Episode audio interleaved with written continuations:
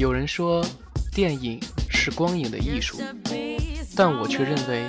电影是一个又一个的故事。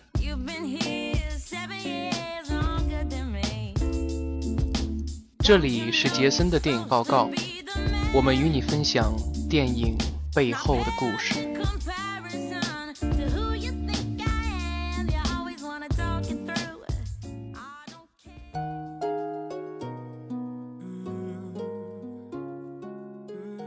Hello，大家好，欢迎大家收听杰森的观影报告，我是杰森啊。那么我们这期节目呢，又请来我们的熊二先生跟我们一起呢做一期精彩的影评节目。那么上一期呢，我们的长城是不是感觉听完了非常的精彩呀？呃，不过没有关系啊，我们更精彩的还在后边啊。那么本期呢，我们要跟大家聊聊呃《罗曼蒂克消亡史》这部电影啊。那么首先呢，让熊二先生给大家做个介绍，好吧？来，Hello，各位听众朋友，大家好，我是来自台湾宝岛的熊二，很高兴跟大家又在空中跟大家各位听众朋友相会。呃，今天我们要跟大家。来聊的是这个由华谊兄弟电影出呃出呃这个发行的这个嗯罗曼蒂克消亡史，那也就是由这个陈尔导演的这个指导，那有很多的这个大腕演员，包含了我们的国际影后章子怡，还有我们的葛优葛大爷，然后还有带着一些包含了像前野忠信啊杜淳，还有钟欣桐，也就是我们熟知的阿娇，然后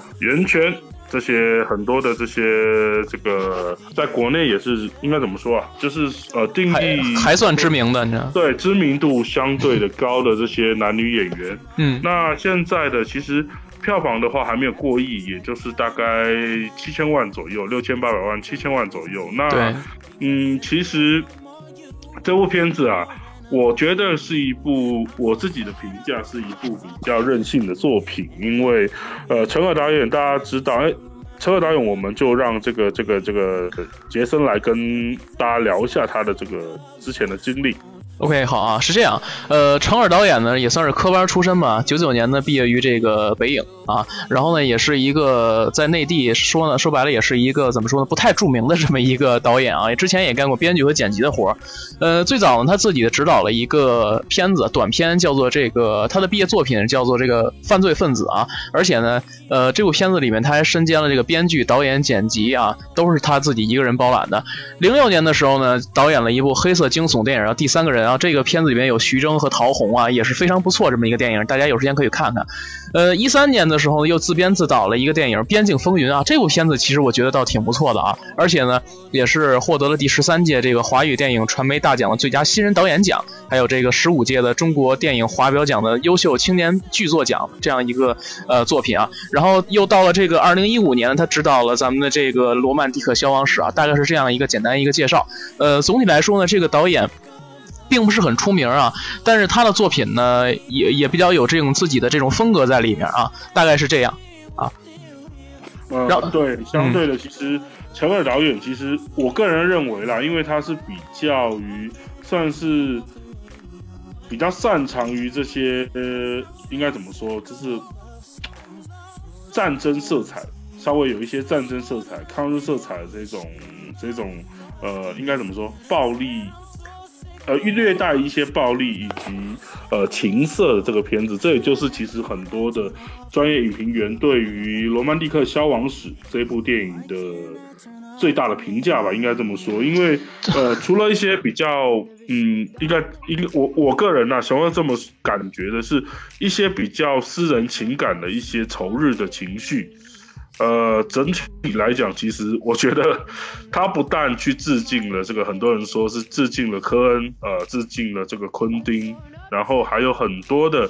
嗯，影评员把他评价为中国版的这个黑帮教父。我觉得，呃，挺有趣的，尤其是我觉得这个角色啊，如果你换，如果是葛优葛大爷这个角色，如果换其他人来演，我觉得会失色很多，因为他。把那一种应该怎么说，就是黑社会之前呃那些呃大佬的那个感觉，我觉得我觉得拍的很好。杰森你怎么看？我是这样，就是看完这部电影之后，我觉得，呃，一头雾水的感觉啊。首先，我就觉得刚才说程耳导演这这个，你咱们这么一介绍，我就感觉啊，这不就一个拍 B 级片的这么一个导演吗？就是换句换句我的这个认知感觉啊，就是你看这部片子来讲，我觉得首先呃尺度略大啊，对吧？然后你你可以看到这个片子里边就动不动的就是上来就砍个手。啊，要不然就是动不动杀个人呀，怎么怎么着？要不然就是上来以后就是这部片子全程就就跟啪啪啪有关，就上来就是有有有人这样问哈，呃，我还想给你弄那那个事情啊，就是一直就是就是全程都跟下半身考虑这个事儿。我觉得这个片子啊，说白了就是很符合一个典型的这个美式 B 级片这样的一个风格啊。所以说他学这个昆汀这个感觉，我觉得呢可能还是有点意思的。然后其次呢，我倒是觉得不完全是学昆汀，就感觉有点。呃，任何这样的一个电影的风格，他都杂糅进去了啊！我不知道这个熊二，你有没有感受到这样一个观点？就是说，没错，这个就是这这个就是我觉得陈尔导演他一个非常无法去呃比较客观的、公正、公平的评价。我觉得他就是有那种能力，能把所有的一些导演拍片的风格。呃，你没有觉得像有枪战的这些部分，他其实有很多那个杜杜琪峰的感觉。啊，对。然后在一些讲一些情欲的东西，我觉得其实这种东西又包含了他给我们自己带来那种比较伤感的东西，其实又有点像那种王家卫导演的感觉。我觉得其实。在这个陈尔导演真的是，因为他其实成名的很早，他很早期就呃拿到新人导演奖了。然后因为这个奖的其实的分量还是蛮够，三十一届的这个华语电影传媒大奖的新人导演，我觉得如一般的我们的评价是，如果能拍出像他的《边境风云》这种犯罪情感电影的演的导演，我觉得不会是一般人。我们其实对他。呃，有很高的期待，因为陈陈导演确实还是属于比较牛的。其实我我以一个普通的这个观众的视角来看这部电影，就是说什么呢？就是这部片子啊，在叙事上面其实挺凌乱的啊，就是完全感觉他会。把这个时间顺序会打乱掉，而且就是感觉讲的不知所云。我们把这个片子这个扣回主题叫《罗曼蒂克消亡史》，那么这个片子其实全程我觉得可能有几条线完全是废线，就有一条是那个呃，比如说有一条是跟那个男呃那个杜江跟那个霍思燕两个人那条线，就我感觉完全好像还有袁泉那条线，好像完全跟咱们这个主题好像有点不太靠边啊。我不知道熊二你怎么看待这个事儿？应该这么说，他的罗曼蒂克跟消亡史，我觉得中间应该我自己的看法，我的定义应该罗曼蒂克跟消亡史中间是要分开的，因为葛优饰演的这个黑帮大佬的这个角色，然后跟他的这个日本的这个妹夫嘛，这个间谍的较量，随着上海那时候的时代背景的动荡，然后跟几个女人的罗曼蒂克就这样在这个上海的大时代，然后慢慢消亡了。那包含了杜江跟霍思燕这个，其实我个人看，其实他还是属于比较重要的一段，就是杜江在经历生死之后，跟霍思燕的，哎，他们突然了解到自己生存的意义，还有他们想要的东西。我觉得他的每一段每一条线，其实你看起来好像有点很跳跃。其实我会跟各位听众朋友，呃，还有影迷朋友建议。其实，如果你要看《罗曼蒂克消亡史》这部电影，你必须要冷静的沉下心来去看，然后，呃，非常专注的去看，你才能了解每一段的那个感觉。当然不会演啊，因为像这种文艺片，它是略显沉闷的，因为它除了几段枪战，还有还有一些情欲的戏是会比较吸人眼球，但是其实。它大部分还是比较平铺直述的，我会觉得确实不会演。我当初在看的时候，进戏院看的时候，其实有几位观众朋友在在还没有影片还没有放完就已经离席，我是觉得是比较可惜。是不是觉我反正我觉得看这个电影的时候就感觉挺压抑的，尤其是他那种配乐也好，还是怎么也好，就是你可以想象，如果说按以前的套路来拍的，我觉得如果要拍上海，那是不是怎么着也有点这种老上海的音乐？但是他这个拍这个上海的这个风格来讲的话，就完全没有这一点，就是感觉完全是在模仿《教父》那种感觉，尤其从这个灯光啊、镜头感来讲的话，他很多镜头都是那种。这种非常这种阴，就是一种非常阴暗的这个镜头，然后就走一段音乐。如果说按我的记，按我的理解来理解，可能就是拍 MV 这种方式来拍，但是让你看到那种非常压抑的感觉啊，就是尤其是这个影片一百二十五分钟嘛，它的前半部分经常是这个样子啊。我这个熊二我不知道他这是一个什么样的风格，难道是在致敬昆汀吗？还是他还有一个还是有意为之这样的一个风格？其实应该这么讲，因为他这部片它糅合了暴力美但是它又在除了暴力美学之外，包含了摄影、采光、一些夜景，包含了呃空拍，我觉得这是很这是相当厉害的一个部分，因为它也去照顾到了不只是剧情，不只是一些暴力冲突的情欲的部分，它还去用了一些非常美术的东西，我觉得这是挺好的。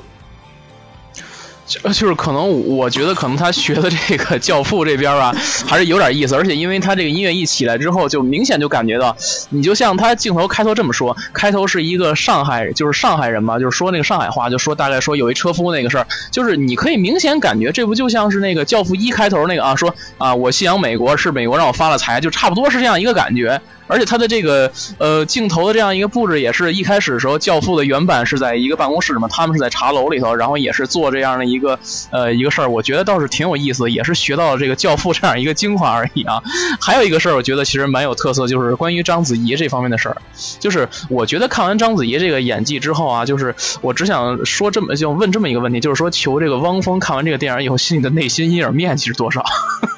我不知道这个啊，我觉得。章子怡确实尺度比较大，但是对对对，嗯，我觉得其实如果身为一个专业的这个电影的表演工作者，我觉得应该都是事前都已经做好了沟通吧。我觉得为艺术而这个奉献，我觉得还好。但是说实在的，这部戏我个人评价比较高是《源泉》，因为因为章子怡饰演这个上海女人，我觉得不到位，我觉得。袁泉真的是饰演的比较好，他嗯眼神还有一些动作是比较出彩的部分。我觉得呃章子怡可能一直跳脱不了玉娇龙跟呃宫二这个一代宗师这个宫二这个角色。我觉得他始终活在自己表演方式里面。当然他的表演方式是也是没有问题的，但是嗯相对于一个揣摩于。他那种角色，在这个本片的那个那个角色，我觉得，呃，他并不是说是真的不是没有演的很好。闫妮这部片子里边，我觉得演的也也是还是中规中矩的吧，就是确实确实，对对，你看他他始终他的戏路啊，从一开始的这个这个这个什么《武林外传》里边看，就是演的是一个老板娘，反正都是一些这个。小就是怎么说呢？平民化的一些东西，就是在底层的一些人的基本上一些演技啊。而且说，我们先不论说这个他们这里面说的上海上海话是不是正宗啊？呃，是不是后期配音来讲？我觉得如果要真是说现场的原因来讲，我觉得倒是挺考验这个演员的这个台词功力的。因为其实好多上海话来讲，咱们其实根本就听不懂，对吧，熊二？啊，确实，因为我必须要吐槽的，也不是吐槽，嗯，呃。我听上海话，其实我要一直看着字幕，我录不了，就是融入不了那个感觉，你知道吗？在看电影的时候，因为他一直讲上海话，因为我是听不太懂的。然后，呃，因为发生在上海嘛，你必须在那个时代背景，你是讲上海话，这个是没有问题，忠于原来的感觉。但是我觉得上海话就是我必须要一直盯着字幕，我盯着字幕，我就没有办法去兼顾到演员的表情，我觉得这是蛮可惜的一个部分了。我都希望说他有国配。而且还有一点就是怎么说呢？就是这里边我发现可能是一个剧情上的一个硬伤啊，就是说葛优饰演的这个这个陆先生啊，基本上就是他跟人说这个，人家跟人他说上海话，他也能懂，但是他一般大部分时间跟人说是普通话，他很少说上海话，所以我觉得说这点里面，我其实觉得倒是挺有这种硬伤的。我不知道你怎么看啊？就这很有可能就感觉跟我们上次聊长城，就说那个景甜跟这个马达蒙说说中文，然后说完中文之后，然后那马达蒙这边说中文之后又说这个中文。就感觉有一种挺怎么说，挺让人感觉喜感的这样一种成分在里边的啊，是这样。呃，确实，因为呃，葛优在这部戏，我的评价是非常高，因为他真的是非常细腻，真的，我刚刚就想说，跟各位听众朋友报告，就是说，如果呃葛优这个角色换成其他的演男演员来演，我觉得真的不见得能演这么好，因为他是这个演戏最高的境界。我个人认为，就是你不需要面部表情，你就能坐在那边。你没有发现很多很多镜头，尤其是一开始有没有剁手的那一段？嗯，他不需要，他只要坐在那边，然后冷冷的讲，也不需要靠呃，比如说面部表情或者是眼睛的转动你去传递任何讯息。他只要坐在那边，我觉得就这样平铺直述的来讲，确实在当下我都感觉有种那种不寒而栗的感觉。我觉得真的还蛮厉害的。其实我可以这么说，就是葛优这回还是感觉压着演的，就是没有彻底解放自己这天性啊。就是以往来讲，就是他给人的一种表现，就是怎么说呢？呃。很很多陈述在于外在这个东西，比如说，因为可能他演的这些喜剧比较多，可能有一些表演有一些夸张的成分在里面啊。就是你会发现，他之前演冯小刚导演的电影，比如说像这个其他的一些电影里面，他都会有这种歇斯底里的喊，就是啊，就那样，就是呈现出一种喜剧效果。但是这个你会发现，其实他自己我估计演的也挺难受的。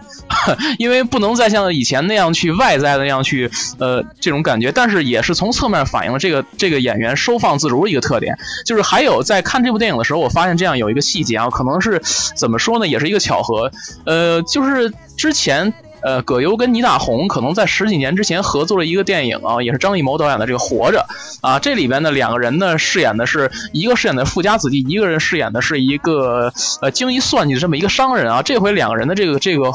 位置恰巧对调了，那个倪大红倒成了他的大哥了。我倒觉得十几年之后，这两个人再次合作以后，我觉得他们两个人之间的这个戏，你是怎么看待他们俩之间的这个对手戏呢？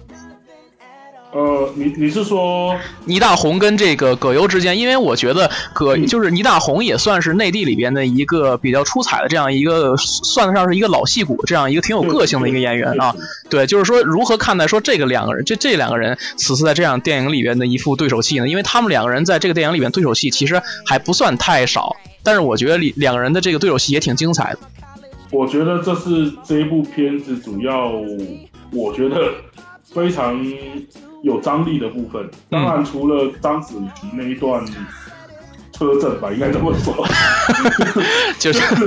就是那一段，然后还有呃那一段那一段那个就是枪战，也不是枪战的戏了，就是开枪的那一段嘛，那一段就给我感觉很像三人行那种，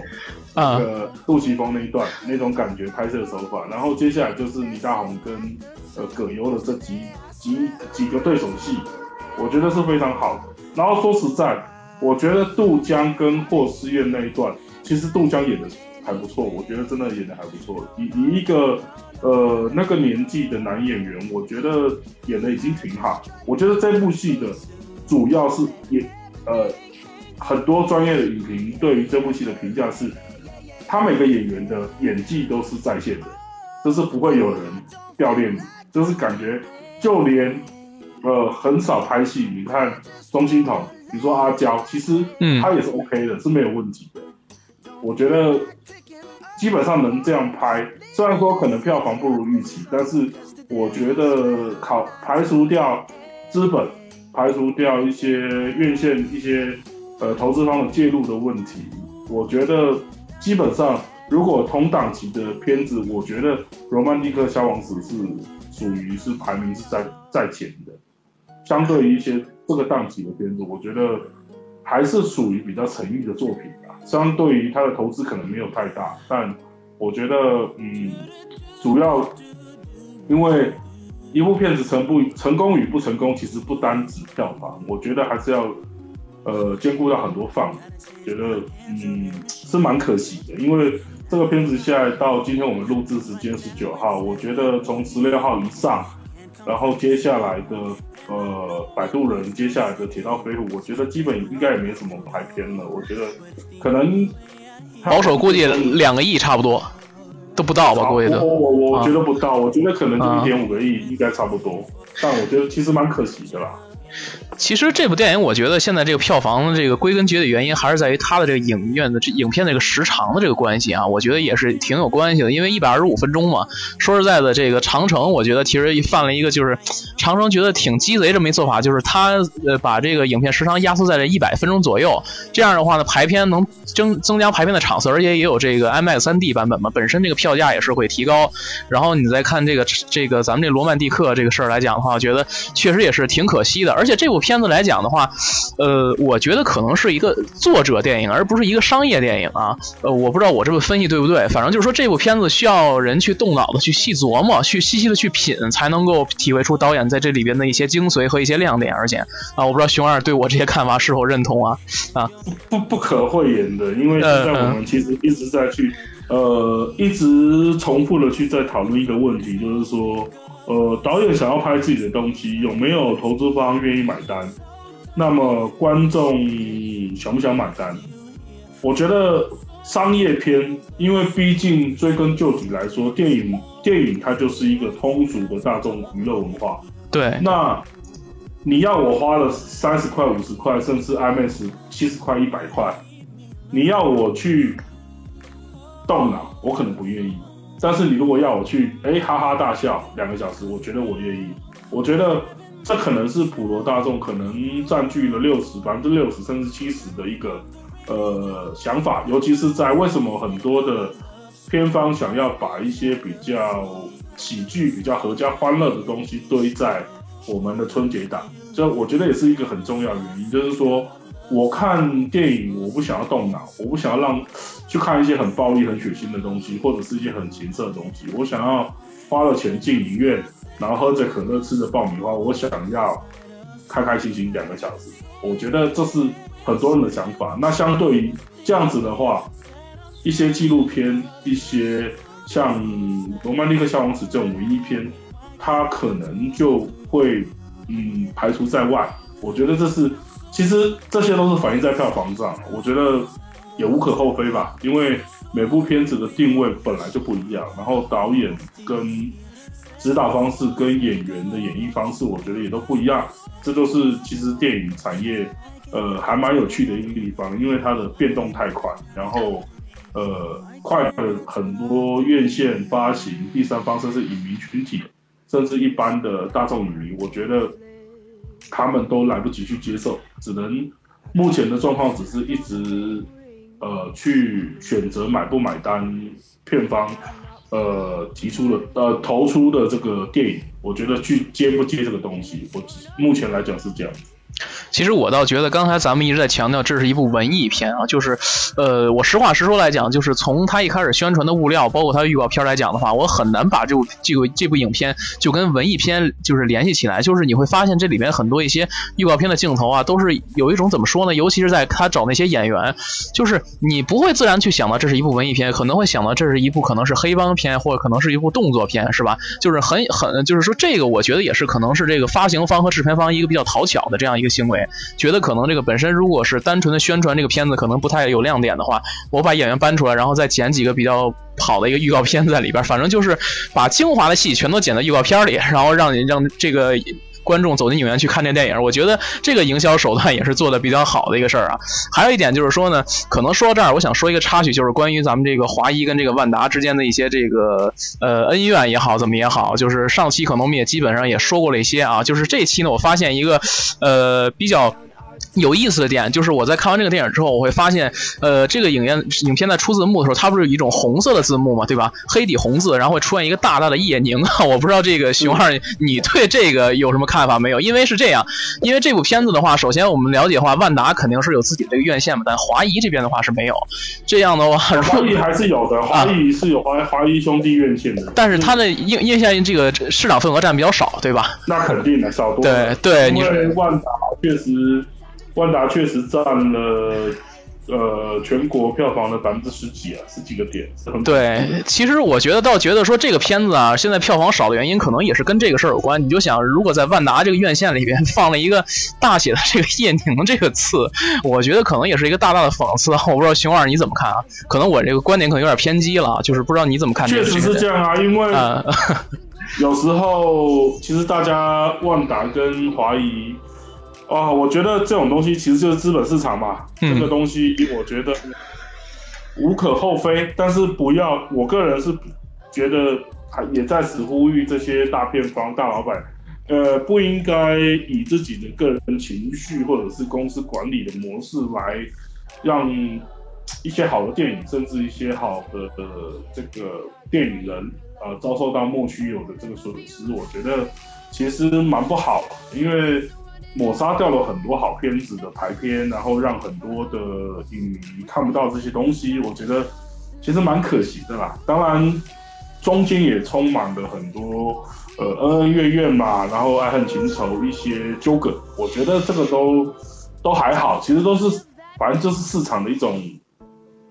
方式嘛，这就是市场市场经济的一种方式嘛，商业运作的一种方式也好啊。是是。对，其实我们刚才谈了这么多啊，然后其实也想说什么呢？就是，呃，在这个档期里面，其实不只是像我们之前提到过的，像《长城》啊、《罗曼蒂克消亡史》这些影片，其实还有很多的影片也是非常精彩。但是由于这个呃院线的原因，可能排片量比较少。就比如说之前我看熊二在朋友圈发的那个《我在故宫修文物》这部片子是吧？也是觉得可能是一部肯定不错的这个呃纪录片。还有这个我之前看的《少年》啊，都是挺好的。哎，熊二可不可以简单介绍一下《我在故宫修文物》这个电影？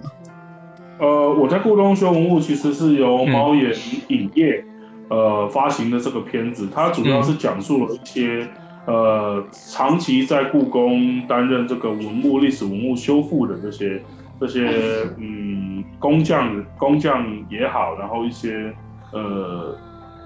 怎么讲，就是一些画家啊，一些各种的这个这个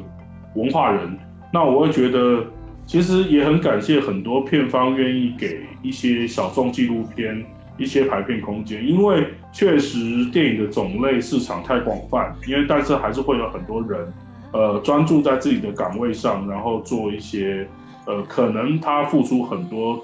呃，穷尽一生的心血，可能是为了专注做好一件事。我觉得这种精神其实是很。是可以去感染给社会大众的，我觉得是一个很正面的东西。那就是呃很多，但是相对的，我也必须要站在呃院线的部分，也是也是要说一些话，因为院线毕竟呃市场经理，包括店务呃店店总经理，他有这个经营的压力，因为他毕竟不是慈善事业，他是需要盈利来支撑整个影院乃至院线的成本。我觉得这个无可厚非。但是如果能在行有余余力之外来做一些呃小众电影的这个排映，我觉得也是挺好的。嗯，所以说啊，像我们刚才提到这几部电影啊，其实都是算比较不错的。如果说大家感兴趣的话，也可以上影院去支持一下，而且要抓紧啊，因为下周的话，你看我们这是下周的话，可能周五要上映，十二月二十三号要上映《摆渡人》和《铁道飞虎》。呃，这两部片子上了之后，我觉得很有可能这个呃《罗曼蒂克消亡史》的这个份额可能会进一步受到挤压啊。还有这个像一些其他的一些电影，我估计啊，呃，这个怎么说呢？这个新年档这这个档期肯定会异常的激烈啊。所以说，我觉得如果说下一期我们还要做的话，那个熊二会推荐哪期哪几部片子可以让大家看一看？我会觉得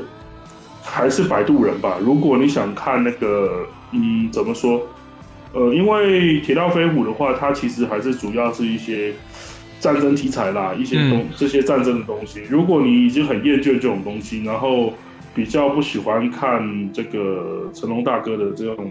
功夫喜剧的话，我觉得。呃，你也可以去，可以去尝试看一下《摆渡人》。我我觉得应该可能相较于这两部，如果非得选一部，应该《摆渡人》会是比较好的选择。啊，《摆渡人》是吧？《摆渡人》其实说白了是一部文艺片吗？还是一部怎样的片子？呃，它是由这个王家卫导演监制，然后张嘉佳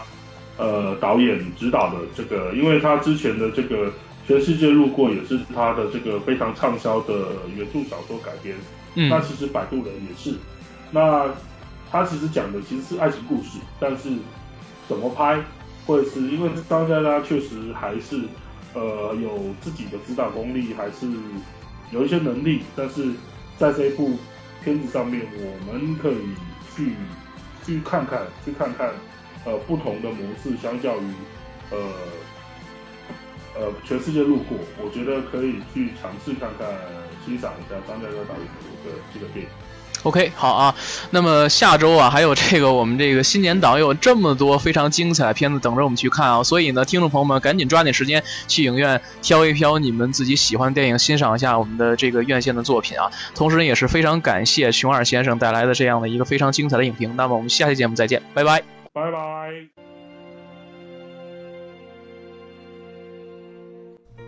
我们爱吃荔枝。我们心中有一座喜马拉雅，我们都想成为涅槃的凤凰。